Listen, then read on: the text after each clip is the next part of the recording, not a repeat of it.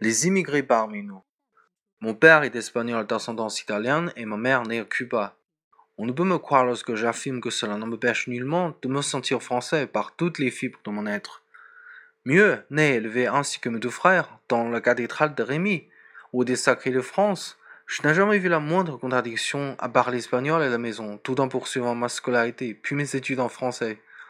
Cette double culture, ces deux langues maternelles m'apparaissent bien au contraire comme une richesse.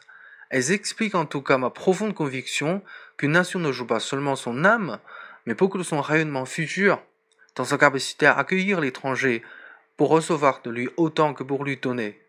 Il suffit pour s'en convaincre de voir combien d'immigrés de la deuxième génération se sont distingués dans notre pays, qu'il s'agisse d'Yves Montand ou d'Isabelle Ajani, et qu'ils soient aussi différents qu'Henri Grassucri et le cardinal Lustiger,